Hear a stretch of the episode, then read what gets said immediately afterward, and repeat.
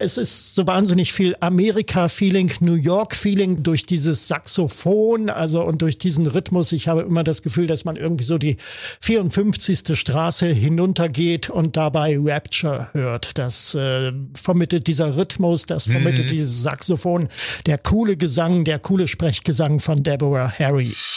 Tausend und eine Musikgeschichte. Musikgeschichte. Heute aus dem Jahr 1980. Hallo zusammen, hier sind wieder die beiden Musikverrückten. Ja, Carsten Richter. Und mir gegenüber wie immer Musikexperte Lutz Stolberg. Hallo. Ja, und diese Band, über die wir heute reden, die kann man nur schwer einordnen. Machen sie Pop, machen sie New Wave, mhm. Avantgarde, Rock, Disco, Punk. Also irgendwie ist bei Blondie von allem was dabei. Und obwohl sie so schwer zu fassen sind, haben sie immer wieder Hits abgeliefert. Heart of Glass, Call Me, One Way or Another, Atomic, Rapture. Also es ist eine sehr lange Liste bei Blondie denkt man ja vor allem an die Sängerin Debbie Harry. Ja, eine Frau mit einer ja, äh, wunderbaren Stimme und einer mhm. sehr charismatischen Ausstrahlung. Es ist eine ja. beeindruckende Person, aber Blondie haben ja noch ein paar weitere Mitglieder und äh, die waren auch enorm wichtig für die Band. Darüber sprechen wir gleich. Was ich mit ziemlicher Sicherheit weiß, Ende der 70er, Anfang der 80er hat äh, äh, dein musikalisches Decken vor allem eine Frau bestimmt und das war Kate Bush. Jo. Aber hat äh, Debbie Harry trotzdem irgendwie so ein bisschen Platz gehabt bei dir? Ja, natürlich, sie waren ja allgegenwärtig, also ja. spätestens mit Heart of Glass. Das war zu meiner Jugendweihezeit im Frühjahr 79 weltweit die Nummer eins, USA, Großbritannien, Deutschland ja. und zwar überall gleichzeitig. Das war schon beeindruckend, obwohl ich dieses Lied nicht so sehr mochte. Ich mag es bis heute auch nicht so, weil es äh, hoffnungslos überspielt ist. Mhm. Ähm, vermittelte es das Gefühl, einen echten Welthit äh, ja. zu erleben. Und ich dachte aber, so muss es also früher bei den Beatles gewesen sein. Natürlich ständig, logisch. Und das war nun dieses Gefühl, was mir Blondie damals vermittelte im Frühjahr 79. Und dann kam ja gleich die nächste Single äh, hinterher, äh, Sunday Girl. Und ähm, ja, es war, es fühlte sich schon besonders an. Also Blondie war allgegenwärtig und und in Funk und Fernsehen äh, yeah. natürlich. Man kam da nicht dran vorbei. Ja, damals lief es für die Band wie am Schnürchen, aber ja. bis es soweit war, ähm, hat es ein paar Jahre gedauert. Äh, die Wurzeln der Band liegen im Jahr 1900. 74. 74. Äh, genau, und da starten wir jetzt am besten mal, oder? Ja, zu der Zeit war Debbie Harry schon 29 Jahre alt. Sie ist ja 1945 yeah. äh, geboren, der berühmte Jahrgang in einer Liga mit Clapton oder auch mit Brian Ferry, ja. die aber allesamt früher begonnen haben als sie. Sie ist in Florida geboren, hat eine äh, ziemlich komplizierte Biografie. Äh, ihre Mutter war, ihre leibliche Mutter eigentlich Konzertpianistin. Wahrscheinlich hat sie da ein paar musikalische Gene geerbt. Yeah äh, ist aber im Alter von drei Monaten zur Adoption frei äh, geworden. Und ähm, ihr ursprünglicher Name war ja Angela Trimble, in Florida geboren und sie wurde dann von den Harrys, äh, Richard und Catherine Harry, adoptiert und hat daher also ihren berühmten Namen dann auch äh, bekommen, ja. war ein aufsässiges Kind und ging mit Anfang 20 schon nach New York City, um da ihr äh, Glück zu versuchen, hat sich da durchgeschlagen als Kellnerin da im Playboy Bunny Club, ja. äh, ganz bekannt, äh, in einem äh, Kultrestaurant namens Max House und ist dann eben halt auch mit der Musikszene in äh, Berührung gekommen, hat zunächst in einer Folkband äh, gespielt, Wind in the Willows ja. und hat dann Chris Steen kennengelernt, den späteren berühmten Blondie-Gitarristen, der ihr Leben maßgeblich äh, mitbestimmen sollte. Als ja. musikalischer Partner, als Lebenspartner. 15 Jahre lang waren sie liiert und ähm, sind noch heute gut befreundet. Ja. Und ja, auf diese Weise kam es dann also zur Gründung von Blondie. Ja, das hat mich auch ein bisschen überrascht, als ich mich mit der Band beschäftigt habe weil ich dachte am Anfang, okay, Debbie Harry war damals auch so zarte 19 oder 20 Jahre alt, aber die hatte im Prinzip die ganzen 60er schon mitgemacht und ja. sie hat auch immer wieder gemeint, dass das eine unglaublich tolle Zeit für sie gewesen ist. Sie war ja dann auch so in diesen Bohemenkreisen, Andy Warhol und so weiter äh, unterwegs und naja, es war eine Zeit der kreativen Explosion. Nur war sie eben nie so richtig zufrieden mit diesen ähm, sanften Folkklängen. sie hat ja meistens ja. in Folkbands gespielt. Ähm, die Musik der 60er hat sie schon beeinflusst, hört man auch auf den ersten beiden Blondie-Alben. Ähm, aber dann kam natürlich auch Mitte der 70er äh, eine gewisse Punk-Bewegung auf. Und äh, im Zuge dessen, hm. ja, also davon haben Blondie, glaube ich, sehr profitiert. Ne? Ja, natürlich. Das ganze Umfeld damals, sie äh, hat ja auch in diesem berühmten Club CBGB äh, Ja. verkehrt. Also ein ganz berühmter Musikclub in New York City, Genau. der lange, lange existiert hat, der 2006 leider schließen musste wegen drastischer Mieterhöhungen Ja. und anderer Umstände. Dazu gibt's übrigens, kann ich dir sehr empfehlen, auch einen äh, geilen Film. Da spielt Alan Mhm. Rickman den Besitzer vom CBGB. Und da tauchen ganz, ganz viele Bands auf, die damals ihre Anfänge dort genommen haben. Äh, Patti Smith, die Ramones, äh, Police waren ja auch dort, äh, haben, haben sehr viel dort gespielt. Ähm, das ist ein toller Film, da kriegt man so richtig Zeitgeschichte mit. Aber das mal nur so nebenbei. Ja, Also das, das CBGB wichtiger steht Club. übrigens als Abkürzung für, für Country, ähm, Bluegrass and äh, Other Music. Also so ungefähr können wir es definieren. Ja, ja, der wollte tatsächlich auch so eher konservative amerikanische Musik dort reinbringen. Aber es war dann ähm, eher für die New Wave Bands ein Treffpunkt. Richtig. Die Band hieß übrigens zuerst Blondie and the Banzai Babies, sollte man noch erwähnen. Und da ließ man dann den Rest dann irgendwann weg. Und ab 1974, 75 war es dann eben einfach nur noch Blondie. Ja, Blondie, ich gehe mal davon aus, wegen Debbie Harrys Haaren. Sicherlich, das dürfte damit zu tun haben. Ja, Ja, Sie, ich glaube, sie ist naturmäßig eher so rotblond. Ja, ja. Ähm, sie, sie hat sich ihre Haare damals immer gefärbt und wurde da ja von LKW-Fahrern und Taxifahrern immer angehupt. Catcalling nennt man das ja heutzutage. Ja, Und natürlich. hey, Blondie, what's up und so weiter. Ähm, ja, Mhm. und so ist sie zu ihrem Bandnamen gekommen. Aber sie hat ja zu diesem Image auch äh, gestanden. Äh, wie gesagt, sie hatte schwierige ähm, Verhältnisse, aus denen sie kam, aber eigentlich immer ein, ein Selbstbewusstsein, das sie auch zur Schau ge getragen hat. Und sie galt dann auch als äh, eine Vertreterin des sogenannten sexpositiven äh, Feminismus. Das heißt also schon frauliches Selbstbewusstsein, aber durchaus mit exhibitionistischer Pose. So Ja. kann man es, glaube ich, definieren. Ja, wie sich das auch für die Punkbewegung gehört. Ja, Das war ja schon eine sehr, sehr äh, direkte äh, Art der Bühnenkommunikation, Ja. es jetzt mal so nennen. Wenn du auch andere Punkbands siehst, vor allem die amerikanischen Punkbands, Iggy Pop und so weiter, mit dem sind sie ja in den frühen Jahren zumindest auch getourt. Ähm, was bei Debbie Harry meiner Meinung nach auch immer mitschwingt, ist so ein gewisses ähm, ja, Filmstar-Image. Marilyn Monroe Ja, war ja für sie auch eine ja. große Identifikationsfigur. Ähm, merkt man ja auch so am optischen.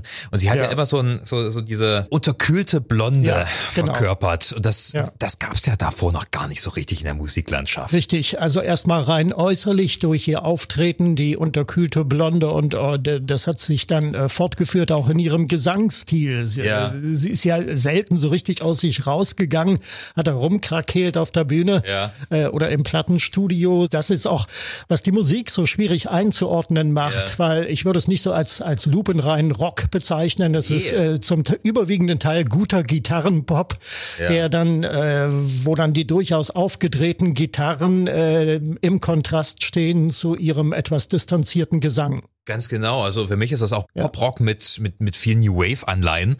Äh, wir können uns ja mal die frühen Songs angucken. Also ähm, einer der ersten Singles war im typischen Punk-Stil X-Offender, eigentlich Sex-Offender. Äh, ja, von der ersten LP, das war, glaube ich, auch die erste Single-Auskopplung. Ja, ähm, geschrieben hat es der damalige Bassist Gary Valentine, Ja. ähm, angeblich äh, wohl auch auf einer wahren Geschichte beruht, auf seiner Geschichte.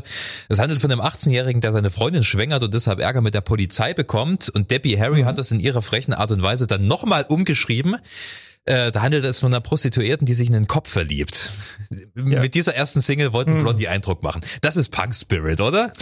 Absolut, absolut. Ex-Offender war auch äh, platziert in den Charts, in den amerikanischen allerdings nicht besonders weit oben. Irgendwo Nee. im Mittelfeld sind sie damit gelandet. Nicht wirklich. Wenn man sich das erste Album anhört und eigentlich auch das zweite Album, dann bekommt man mit, dass sie trotz dieser, dieser äh, punkig-Grotzigkeit auch eine sehr, sehr große Liebe für 60er und, und Ja. teilweise 50er Jahre Sounds rüberbringen. Ähm, es gibt zum Beispiel eine sehr schöne Ballade, In the Flash, auch auf dem ersten Album drauf. Das ist eine Ballade so im Phil Spector Motown-Stil. Äh, da finde ich interessant, ähm, das war eigentlich eine B-Seite und sie hatten äh, zu X-Offender und zu In the Flash so ein paar einfache Videos aufgenommen. Mhm. Und interessanterweise war In the Flash ähm, ein Hit in Australien, zufälligerweise, denn eigentlich wollten sie das X-Offender, also ihre Hauptsingle, äh, dort läuft in so einem ähm, in so einer Musiksendung, aber der DJ hatte die Tapes verwechselt und aus Versehen die Ballade gespielt. Ja. Und Australien war das erste Land, in dem Blondie quasi Kultstatus hatten. Durch den Zufall. Ich finde sowas herrlich, solche Happy Accidents der Musikgeschichte. Ja, ja. Sollte man noch nennen, den Produzenten Richard Gott-Ära heißt der gute Mann. Ja. Äh, der hat die ersten zwei Alben von Blondie äh, produziert und äh, eigentlich damit auch schon die Marksteine für den späteren Sound äh, gesetzt, der sich äh, später dann unter äh, Mike Chapman äh, yeah. eigentlich nur unwesentlich verändert hat, äh, wie ich finde. Ja.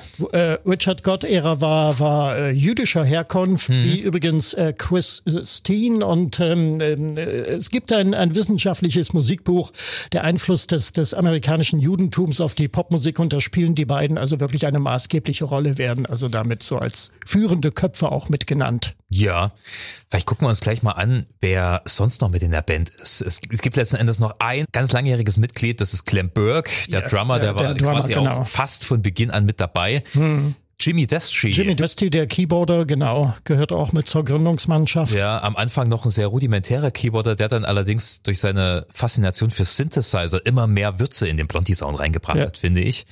Äh, dann hatten sie später äh, Frank Infanti, zwischenzeitlich Bass, später dann Gitarrist ähm, erwähnten Gary Valentine, der Bassist, ja. der aber nicht lange mit dabei war, äh, der wurde dann durch Nigel Harrison ersetzt. Ja, genau. Das war so die langjährige klassische genau. Besetzung. Harrison, der auch äh, viele Songs später äh, an vielen Songs mitgeschrieben hat. Das muss man mit dazu sagen. Also auch wenn man bei Blondie immer sofort an Debbie Harry denkt, ähm, Steen und Harrison ähm, ja die haben die meisten Songs geschrieben, zusammen mit, mit, mit Harry natürlich. Äh, äh, oft lief das so ab, dass die Band gespielt hat und Debbie Harry hat sich währenddessen die Songtexte einfallen lassen und dafür ein immer besseres Gespür für Melodie bewiesen, meiner Meinung hm. nach. Ähm, auf der zweiten Platte, Plastic Ladders, hört man das schon ganz gut. Da ist etwas weniger dieser 60er-Jahres-Sound, schon etwas mehr Punk und New Wave.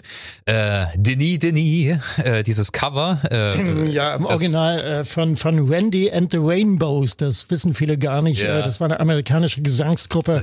Ähm, ne? Ja, genau, die hat das Stück 1963 schon rausgebracht. Ja, also im Original ist es eine absolut liebliche ja. Doo-Wop-Version und äh, Blondie bringt da so eine rotzige Punk-Version raus. Also das finde ich schon mal so richtig schön frech und, und äh, total sympathisch und war ja auch ein Hit, vor allem in Europa. Ja, völlig richtig und äh, auch äh, die deutschen äh, Musikkonsumenten gingen da erstmals auf Tuchfühlung mit Blondie, äh, berühmter Fernsehauftritt 1978 im Musikladen yeah. mit eben jenem Song, wobei die deutschen Fernsehzuschauer schon ein Jahr früher Bekanntschaft schlossen mit äh, Blondie und Deborah Harry, nämlich in der äh, ZDF-Kultursendung Aspekte, die äh, heute nach wie vor am Freitagabend ausgestrahlt die wird. damals hat, schon. Die gab es, äh, Aspekte gibt's schon ewig lange, seit Anfang der 70er. Krass. Ja, und da hat da, der damalige äh, Korrespondent Klaus Habrecht äh, ja über Feminismus in yeah. der äh, Musikszene in der amerikanischen amerikanischen Nachwuchsszene berichtet und äh, da war dann auch Blondie in einem kurzen Live-Ausschnitt zu sehen. Ja, damals hätte wahrscheinlich keiner geahnt, was sich noch aus dieser Band entwickeln würde.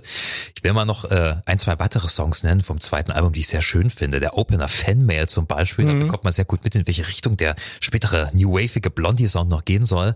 Äh, Bermuda Triangle Blues finde ich auch sehr schön. Äh, und ein Song auch wieder vom Bassisten Gary Valentine, und zwar I'm Always Touched by Your Presence, Dear. Mhm. Äh, ganz schöner, eingängiger Blondie-Song. Ähm, also da finde ich die Hintergrundgeschichte sehr interessant. Der Valentine hat das geschrieben, weil er auf einer Blondie-Tournee eine telepathische Verbindung zu seiner damaligen Freundin gespürt hat. Mhm. Im Sinne von, sie haben das gleiche geträumt und teilweise haben sie auch mitbekommen, was der jeweils andere macht, obwohl sie meilenweit auseinander waren. Das ging dann aber dummerweise so weit, dass die Freundin immer angerufen hat, wenn Gary Valentine mit einem Mädchen auf dem Hotelzimmer verschwunden ist. naja, gut, das waren die wilden ja, 70er. Das ist wahrlich ähm, telepathisch. Man muss dazu sagen, Valentine ist dann später ausgestiegen, beziehungsweise er war beim zweiten Album mhm. schon gar nicht mehr dabei und er ist dann später äh, vor allem als Autor unterwegs gewesen, äh, mit mystischen, spirituellen, okkulten Inhalten, mit Sachbüchern ja. und so weiter, hat mhm. er sich äh, auseinandergesetzt. Also diese telepathische Sache äh, nicht ganz aus der Luft gegriffen. Er scheint dafür sehr empfänglich zu sein. Okay, ähm, da sind wir im Jahr 1978 äh, ja. und damit beim großen Durchbruch ja, von Blondie. Ja, dann, dann kommt es also ganz dicke. 23. September 1978, das dritte Album erscheint Parallel Lines. Ja. Produzent, den kennen wir alle, ein Australier, Mike Chapman, der also in den 70er Jahren mit seinem Partner Nicky Chin ja. äh, unzählige Hits geschrieben hat für Smoky, viele Bands und Interpreten. Smoky Sweet, Susie Quattro, genau. Matt, Racy, Hot Chocolate und so weiter. Ja, der aber also als äh, Produzent tätig. Die Songs haben sie nach wie vor überwiegend selber geschrieben mhm. und ähm, ja, das war dann also das Knaller-Album, das äh, der Rolling Stone heute auf Platz 140 der 200 wichtigsten Alben der Musikgeschichte listet. Parallel ja, Lines. Es ist eine richtig tolle New Wave Platte, die perfekt in diese Zeit passt, in die ja. späten 70er. Ich, ich liebe die Musik der späten 70er. Da ist so viel tolles Zeug entstanden. Mike Chapman hat ja ähm, vorher schon Fable für Blondie gehabt. Er war beeindruckt von dieser Band und hat auch großspurig gemeint, Leute, ich mache mit euch ein Hit-Album. Damals ist ihm allerdings noch nie so richtig bewusst gewesen, dass diese Band ein bisschen schwierig zu handeln ist. Ähm, also ja. der war erstmal etwas deillusioniert, dass die Band gar nicht so, naja, auf so einem spieltauglichen Niveau war, wie er das eigentlich gedacht hätte. Er hat erstmal sehr viel Zeit darin investiert, ihnen ihre Instrumente vernünftig beizubringen, hm. so nach diesem Motto. Also er hat halt gemeint, okay, das sind alles kreative Leute, aber was die spielen, das muss noch mal ein bisschen äh, Perfektion und Feinschliff erfahren. Äh, außerdem hatte er eine sehr straffe Arbeitsweise. Ich meine, hm. der hat unglaublich viel Erfahrung gehabt und ja, er wusste, natürlich. das zieht und das nicht. Und da kommt dort so eine äh, New Yorker Band aus der, aus der Bohem-Szene und äh, will eigentlich auch sehr viel Spaß haben und bringt ja. natürlich dann auch Drogen mit und dergleichen. Ja. Und hat auch eine große Lust daran, sich regelmäßig zu streiten. Mhm. Es muss nicht einfach gewesen sein, aber das, was dann rausgekommen ist, das ist eine absolut beeindruckende Platte. Also Hut ab auch vor Mike Chapman. Ähm, schon der Opener ist großartig. Hanging on the Hanging Telephone. on the Telephone. Ja, wiederum eine Coverversion. Das Original stammt von The Nerves. Yeah. Äh, ja, also auch so einer, so einer aufstrebenden Band äh, der 70er von 74, glaube ich, äh, stammt das Lied im Original. Es war eine kurzlebige Band. Ich glaube, ja. aus L.A. kam die. Jack Lee ist der Frontman dieser Band. Den kennt man auch als Autor für einen weiteren Hit, der dann später in den Charts rauf und runter laufen sollte. Weißt du das? Von Blondie? Nee, überhaupt nichts mit Blondie zu tun, äh, rechnet man gar nicht damit. Come Back and Stay. Der Paul, Paul Young, Hit, Ach, ja. Der ist auch ja. von diesem mhm. äh, The okay. Nurse Frontman Jack Lee geschrieben worden. Ja. Ich glaube, er konnte für den Tantiem ganz gut leben. Mhm. Das, die lustige Geschichte, äh, dieser Lee war damals, kurz bevor Blondie das Stück aufgenommen haben, enorm klamm bei Kasse. Also der war pleite und an genau dem Tag, hat er jedenfalls behauptet, ich meine, die Amis, die spinnen auch gerne mal Legenden, ne? Aber genau an dem Tag, als sein Strom abgestellt werden sollte, und damit mhm. auch das Telefon hat Debbie Harry bei ihm angerufen und gefragt, ob sie den Song covern kann. Ah, ja. Und er hat natürlich gesagt, ja, ja, mach bitte, bitte. ich weiß nicht, ob das wirklich so stimmt, aber ich finde es eine großartige Geschichte. Ähm, in diesem energetischen Stil ist auch der nächste Song One Way or Another. Das ja. ist ja dann auch so ein großer Hit geworden von Blondie. Eine eher düstere Geschichte. Es geht um so eine Stalking-Erfahrung, die sie mit einem Ex-Freund hatte. Mhm. Ähm, und das aber gepackt in so eine energetische, ja eigentlich schon fast fröhliche Punkrock-Musik, muss ich sagen. Da ist äh, Bassist Nigel Harrison für verantwortlich gewesen. Und ein untypisch für Debbie Harry enorm rotziger Gesang. Sie steigert sich ja richtig rein. So, oh, ja, nee, ja, oh, ja, ja das, wenn sie wollte, dann konnte sie natürlich. Das finde ich auch so beeindruckend. Das hörst du auch auf späteren Platten. Ja. Sie kann zuckersüß singen, trifft die höchsten Register, mhm. aber wenn sie will, ist sie eine richtige Rockröhre. Beeindruckende Stimme. Was gibt's noch? Es, es, es gibt ja auch noch so ein Gastspiel von Robert Fripp, mhm. äh, Ready Yet and Fade Away. Das ist wiederum so eine ganz düstere, langsame, schon fast balladeske Nummer. Da spielt er, naja, so eine typische Robert Fripp-Gitarre. Ja. Man erkennt sofort, das Robert ist. Fripp, äh, King Crimson, ja. Genau, King Crimson. Gitarrist Robert mhm. Fripp. Mhm. Ähm, ja, und dann müssen wir natürlich auch noch über Heart of Glass reden. Ja, natürlich. Ein Song, der schon ein paar Jahre in der Schublade lag, der ursprünglich ein, äh, naja, gemächlicher Love-Song äh, unter dem Titel Once I Had a Love ja. äh, geboren wurde. Äh, ja, ein, ein, ein Reggae. Es gibt also eine, eine ja. Demo-Version, ja. die kommt als Reggae, als lupenreiner Reggae daher. Klingt total und, langweilig. Ja, ja das stimmt sagen. allerdings, aber wirklich völlig belanglos, ja. Dann gab es eine etwas rockigere Version und ähm, dann, dann hat Mike Chapman äh, eingegriffen und hat dann diesen berühmten Mike Chapman Disco-Mix äh, zusammengemixt und das war dann also das Erfolgsrezept für den Welthit. Ja, was hat er großartig anders gemacht? Okay, es ist ein Disco-Beat. Das ja. fanden viele von den eher punkig angehauchten Blondie-Fans nicht so toll. Blondie war das, glaube ich, egal. Die wollten Erfolg und ich glaube, die haben sowieso eher auf, auf, auf solche Genregrenzen haben sie sowieso geschissen, oder? Äh, ja, den Eindruck hatte man immer. Also es war ihnen eigentlich völlig egal und ja. äh, sie waren richtig, sie waren äh, erfolgsorientiert oder erfolgsbesessen und ja. da war ihnen eigentlich jedes Stilmittel recht. Ja, beziehungsweise ich finde, es ist ja auch im Sinne des Punk, dass man einfach das macht, worauf man Bock hat. Natürlich. Und wenn man sagt, ich will jetzt Disco machen, dann mache ich das einfach. Ja. Ja, ja und dann natürlich auch diese, diese äh, Synthesizer-Lastigkeit auf diesem Song. Mhm. Ähm, der tritt da schon sehr in den Vordergrund und prägt das enorm. So äh, ich höre die Nummer heute nach wie vor noch gern, auch wenn äh, sie abgespielt ist, aber ich, ja. ich, ich mag den sehr, weil es eben auch so diese, diese ikonischen Debbie Harry-Momente hat. Von hoch bis tief. Schon allein eine Strophe hoch anzufangen und der Refrain ist dann eher tief. Das ist eine coole Idee. Also Hut ab vor allen Beteiligten, natürlich auch wieder vor Mr. Chapman, der ja, da was Tolles natürlich. draus gemacht hat. Ich meine, der Song ist nicht uninteressant, wenn man ihn vollständig hört. Man muss dazu sagen, das darf man, da darf man, glaube ich, an dieser Stelle aus der Schule plaudern, dass er in den meisten Radiosendern eingedampft wird auf so ein, so ein erträgliches Zeitformat. Ja. Und der geht dann aber noch weiter. Und äh, wenn ich ihn in der Playlist habe, dann lasse ich einfach weiterlaufen und äh, nehme also die Automatik raus und spiele das Ding ganz. Ja. Ähm, und dann wird's also ein bisschen interessanter als sonst. Ja. Ja, sag das nicht so laut, nicht, dass du gefeuert wirst. Das der Chef hört, Lutz. der Song hat ja auch die, die Zeit enorm gut überdauert. Es gibt zum Beispiel eine ganz tolle Coverversion von Miley Cyrus, ja, die ja, weiß Gott nicht in, in, in die 70er gehört. Und die hat eine tolle Live-Version davon mhm. hingelegt. Richtig, richtig gut, muss ich sagen. Also, falls ihr das noch nie gehört habt, unbedingt mal anhören. Ja, Blondie aufgetreten, damit übrigens am 30. April 1979. Ich habe es damals gesehen im ZDF in der ja. Disco mit Ilja Richter. 30. April am Vorabend des Feiertages. 1. Mai, den wir auch zu DDR-Zeiten schon hochgeschätzt haben, schulfrei und so weiter. Und da hat man das mit doppelter Hingabe und Vergnügen geguckt. Und ähm, ja, ich weiß noch damals Kommentar von meiner etwas älteren Schwester, die das sah.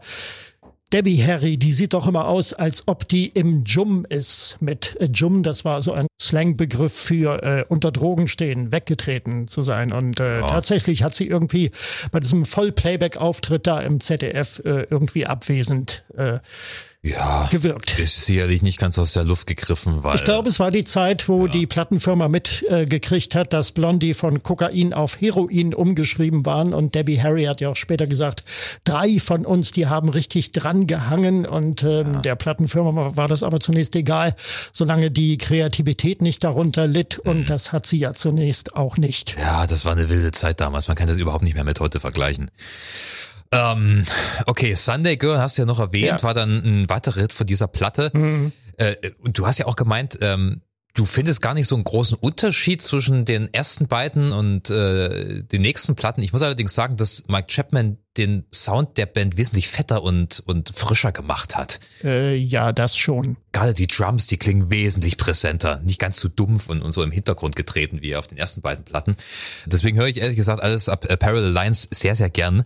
Ähm, die nächste Platte, E to the Beat, hm. hat ja im Prinzip auch noch den gleichen, ja, den gleichen Sound wie Parallel Lines, oder?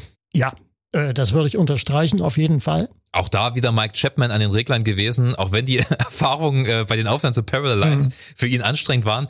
Er hat die nächsten Blondie-Alben weiterhin treu produziert. Das darf er nicht vergessen. Ja, vier Stück hat er insgesamt äh, ja. produziert. Dann hat ein bisschen Giorgio Moroder noch dazwischen gefunkt. Der hat dann eine Filmmusik produziert für äh, American Gigolo mhm. und äh, der Song heißt Call Me. Klingt auch wie typisch Blondie damals geklungen haben, äh, ist aber Giorgio Moroder. Ja, kleiner Querverweis auf die Folge äh, vom letzten Mal.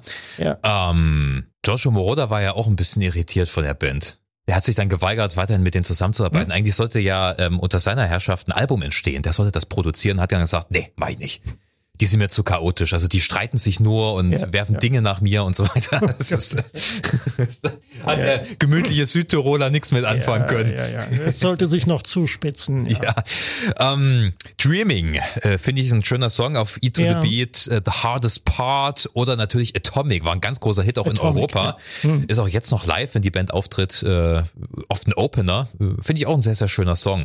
Geht sehr in die Richtung äh, Heart of Glass, also hat auch so einen Disco-Einschlag, aber zeigt zeitgleich auch, das liebe ich so an dieser Band, so eine gewisse, ja, schrullige Note, so, auch ein gewisser Sinn für Humor, denn sie haben da äh, Italo-Western-Elemente mit mhm. eingebaut. Mhm.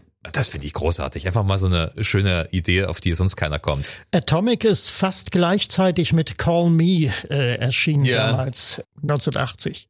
Ja. Und ähm, das war dieses Gefühl, weil beide Nummern gleichzeitig in den Charts waren. Ich glaube, in, in Amerika ist es irgendwie mit, mit, mit einer zeitlichen Differenz von zwei Monaten erschienen. Ja. Da war eben dieses Gefühl, Blondie ist eine der führenden Bands der Welt. Überall ist Blondie, die ganze Welt ist Blondie. Ja, klar, manchmal erleben Bands solche Momente. Und diese Erfolgswelle hat ja dann auch noch ein, zwei Jahre gehalten. Es kam noch ein ja. Album, äh, 1980 war das, glaube ich, Auto American. Äh, da hatten sie dann schon wieder mit ganz anderen Sounds experimentiert. Äh, Reggae taucht mit auf, ja. The Tide is High, dieses Cover. Ja, das mag ich bis heute nicht so. Ja, richtig. ich finde es auch unnötig, hätte ich gesagt. Ähm, auf der anderen Seite hatten sie mit Jazz-Elementen experimentiert, mit ja. Funk und als eine der ersten weißen Bands mit Hip-Hop. Stichwort Rapture. Ja, und damit sind wir endlich bei meinem ultimativen Lieblingssong von Blondie. Äh, ich, ich mag dieses Hätte Ding. Ich gar nicht gedacht. Äh, bis heute. Das kommt so cool. Das ist so cool. Produziert, man vermutet da irgendwie Nile Watchers oder so ein bisschen, weil es so wahnsinnig amerikanisch klingt. Einer der amerikanischsten Songs für mich ja. von Blondie, aber es ist auch Mike Chapman äh, in diesem Fall, der das noch äh, äh, produziert hat.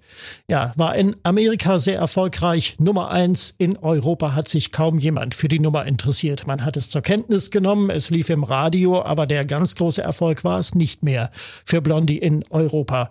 Es ist so, es ist so wahnsinnig viel Amerika-Feeling, New York-Feeling da drin äh, durch dieses Saxophon, also und durch diesen Rhythmus. Ich habe immer das Gefühl, dass man irgendwie so die 54. Straße hinuntergeht und dabei Rapture hört. Das äh, vermittelt dieser Rhythmus, das vermittelt mhm. dieses Saxophon, der coole Gesang, der coole Sprechgesang von Deborah Harry. Ja, ich würde diesen Song in zwei Parts teilen. Wir haben den ersten Part äh, mit diesen, ja, ja. Es, es, hat schon so eine funky Anmutung, aber auch irgendwas Mysteriöses. Wahrscheinlich durch dieses, ich weiß nicht, was es ist, ein Glockenspiel, äh, was da im Hintergrund ertönt, was, ja. was Clint ja, Burger ja, irgendwo gefunden hat.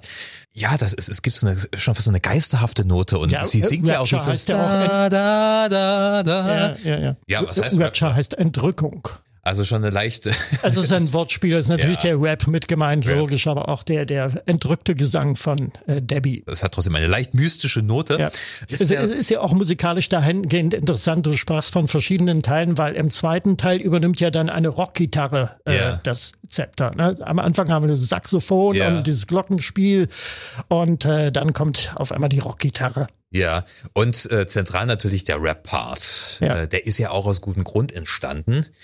Debbie, Harry und Christine waren ja sehr neugierig, was die Musiklandschaft betrifft und Anfang der 80er war natürlich Hip-Hop ein total neues Phänomen. Ja, die Welt staunte. Guck an, Sprechgesang, melodischer Sprechgesang, Black Poetry aus den Ghettos. Ja. Äh, dass da jetzt eine, eine weiße Band da auf einmal äh, Rap machte, das hat äh, in Amerika gefruchtet, wie wir wissen, aber ich glaube, in, in Europa konnte man damit nicht so richtig umgehen. Ja, Debbie, Harry und Christine sind ja gerne mal bei solchen Rap-Veranstaltungen gewesen damals. Äh, also die DJs waren erstmal virtuos, ja.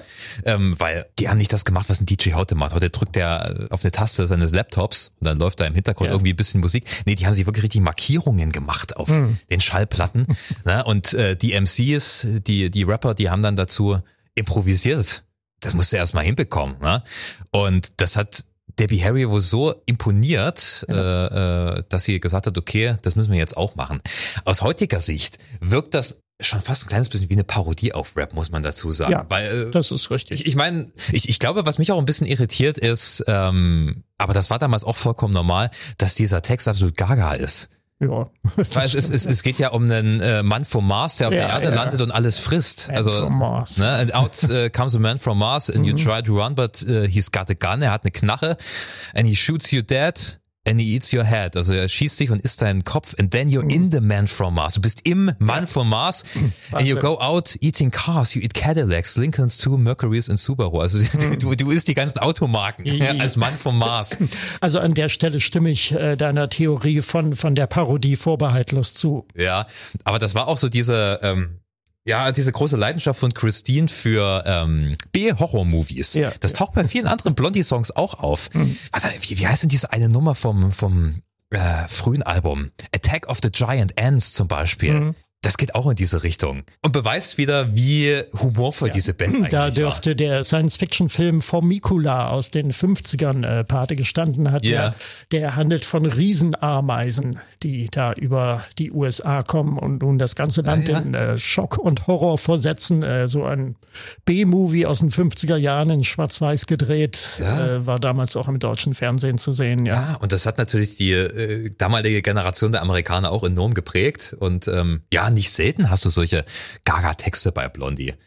So richtig ernst haben sie sich auch nicht immer genommen. Viele Texte ergeben auch nicht immer so richtig Sinn und Debbie Harry konnte es auch nicht wirklich erklären. Also sie scheint eine sehr emotionale Person zu sein. Mike Chapman hat ja auch gemeint, dass sie sich manchmal stundenlang heulend äh, im Bad eingeschlossen hat. Gut, da waren da sicherlich auch noch Drogen im Spiel, die das zusätzlich geputscht haben.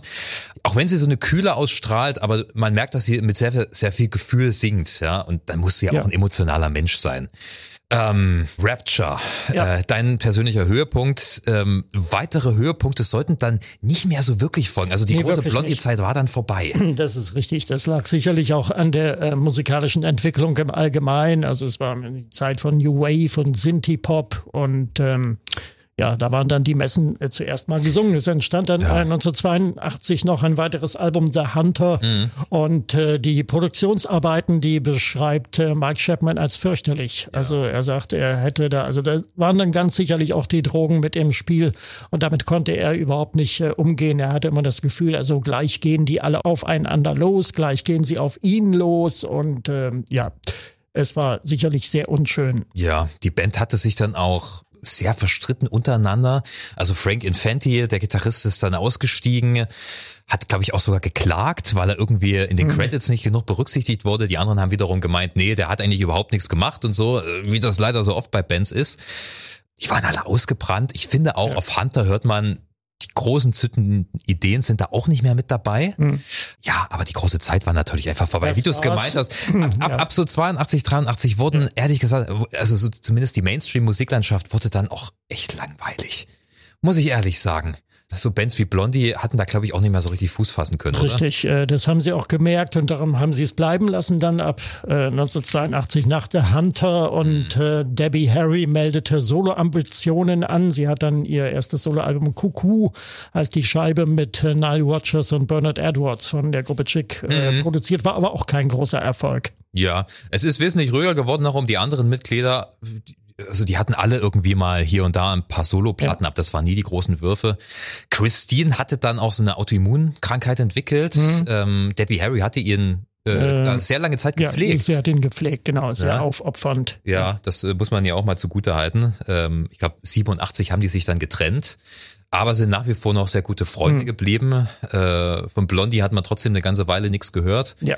Bis dann äh, Mitte, Ende der 90er auf einmal die Band wieder da war. 1998 mit dem Album No Exit, äh, das große Comeback, das sich auch lohnen sollte mit einer Hitsingle, die wir alle kennen, die heute noch im Radio rauf und runter läuft. Das ist das berühmt-berüchtigte Maria. Ria, you got to see her. Ja, Im typischen Blondie-Stil, mh, sehr kommerziell äh, gehalten und äh, ich mag den Song eigentlich nicht besonders. Es ist auch so, so ein typisches Beispiel, wo ein Blondie-Song hoffnungslos überspielt ist. Ja, das stimmt. Aber es ist viel richtig gemacht worden auf dieser Nummer. Ne? Es ist ein, Ja, ein natürlich. vollkommen zu rechten Hit. Ähm, ja, und seitdem ist die Band immer mal in wechselnder Besetzung äh, unterwegs. Wie gesagt, Clem Burke nach wie vor als Drummer unterwegs. Christine schafft es, glaube ich, gesundheitlich nicht mehr so richtig auf Tour zu gehen, aber er steht der Band im Studio mit Rat und Tat zur Seite. Ähm, es Ja. gab dann immer mal wieder ein paar Klagen, ja, wie das halt bei Bands ist. Ich will das auch gar nicht weiter ausführen. Es, es gab bloß mal so eine ganz merkwürdige Szene bei, äh, bei der Aufnahme in die Rock'n'Roll Hall of Fame. Ähm, da war da nämlich äh, der Nigel Harrison, der Bassist, und Frank Infanti auch mit eingeladen, obwohl sie damals nicht zur Band gehörten. Und das hat sie angestunken. Und sie haben dann während der Zeremonie gesagt, Debbie, wir wollen mit dir jetzt spielen. Los, komm, gib mal Instrumente her. Und sie hat gesagt, nee, das geht nicht. Wir haben, das, das, das ist jetzt wirklich beim nächsten Mal und so weiter. Also es hat dann wirklich äh, gekracht dort auf der Bühne. Es ist ein Ja. sehr interessanter Moment der Popmusik. 2006 war Ja. das, glaube ich. Ja, also heute sind die Herrschaften da und äh, natürlich auch die Dame Debbie Harry hoch in den 70ern. Also Debbie Harry ist inzwischen 78, äh, in zwei Jahren wird sie dann 80. Ja, äh, Zwischenzeitlich hatte sie auch mit ihrer Filmkarriere zu tun, die ja schon zu Blondie-Zeiten äh, anfing. Also Union City Blues war ja. zum Beispiel ein berühmter Film mit ihr. Äh, da hat sie auch den Titelsong geliefert. Auch eine meiner Lieblingsnummern von Blondie. Ja. Mag ich hier sehr. Ja. Union City Blues, kein großer Erfolg damals in Europa. Ja. Und äh, sie war, glaube ich, 1982 für Blade Runner die Hauptrolle vorgesehen, äh, hat dann aber abgesagt, äh, weil sie Verpflichtungen mit der Band hatte und äh, bezeichnet das als einen ihrer größten Fehler heute. Ich muss sagen, Debbie Harry ist sowieso ein enorm spannender Mensch, die voller Anekdoten ist. Ich bin leider noch nicht dazu gekommen, ihre Autobiografie zu lesen, die vor ein mhm. paar Jahren rausgekommen ja. ist. Hast du das geschafft? Nein, leider auch noch nicht. Also sie beschreibt da zum Beispiel auch, wie ähm, sie mal bei, also vermutlich bei dem Massenmörder Ted Bundy im Auto gesessen hat. Mhm. Der hat ja damals Anfang der 70er sein Unwesen getrieben und ja. äh, eine ganze Menge Frauen da mit einem Auto vor allem mitgenommen und dann umgebracht. Ja. Und sie hat sich da äh, aus dem Auto allerdings befreien können. Wusste natürlich mhm. nicht, dass es mhm. dieser Typ ist. Erst als der Ende der 80er hingerichtet wurde, war ja klar, oh, da habe ich wohl bei einem Massenmörder im Auto gesessen. Mhm. Ja. ja, sie hat einiges durchgemacht. Es wird ja auch äh, von einer äh, Vergewaltigung in ihrem Apartment äh, berichtet. Wer der Täter war, weiß ich nicht. Aber auf jeden Fall war Chris Steen anwesend und äh, musste sich das Ganze mit anschauen. Ja, sie hat gemeint, es wurden auch Gitarren dabei geklaut und sie fand es ehrlich gesagt schlimmer, dass die Gitarren weg waren. Ja sie, sie ist hart im Nehmen. Sie hat gemeint, sie mag keine Opfermentalität und ich glaube, hm, naja, okay, wenn sie so drauf gewesen wäre, dann hätte sie auch nicht so dermaßen viel Erfolg gehabt und, und würde auch jetzt mit 78 nicht mehr auf der Bühne stehen. Ja. Die, die haben dieses Jahr beim Coachella Festival gespielt, die haben beim Glastonbury Festival gespielt. Die ist natürlich jetzt nicht mehr so gut bei Stimme, die hohen Töne ja, trifft sie schon lange nicht mehr, aber die hat immer noch eine Bühnenpräsenz. Mhm, auf jeden Fall. Und die ja. Band spielt auch sehr, sehr tight. Blondie sind ein Phänomen. Und ich muss sagen, ich hatte auch sehr, sehr große Freude in Vorbereitung auf diese Folge. Es ist immer ein bisschen schwierig, ähm, wenn wir uns eine komplette Bandgeschichte angucken, weil ja. Ich habe den Anspruch, dann alle Alben durchzuhören. Aber ich hatte Spaß. Vor allem E to the Beat und Parallel Lines. Ich finde, mhm. das sind tolle Platten. Auf jeden Fall. Also ich habe da einige Schätze entdecken können. Von daher äh, bin ich sehr, sehr dankbar über ja. dieses heutige Thema. Blondie, hört's euch an und vielleicht noch eine Literaturempfehlung. 2012 erschien auch äh, auf dem deutschen Büchermarkt eine Blondie-Biografie, also die Bandbiografie. Ja, wie immer, lieber Lutz. Äh, hab vielen Dank äh, für deine Expertise. Sehr Hab eine ganze Menge gelernt und werde wahrscheinlich dann in die Bibliothek gehen und mir die Bücher mal ausleihen. Okay, euch vielen Dank fürs Hören. Äh, bleibt uns gewogen, bleibt schön gesund. Macht's Bis bald. Gut. Ciao.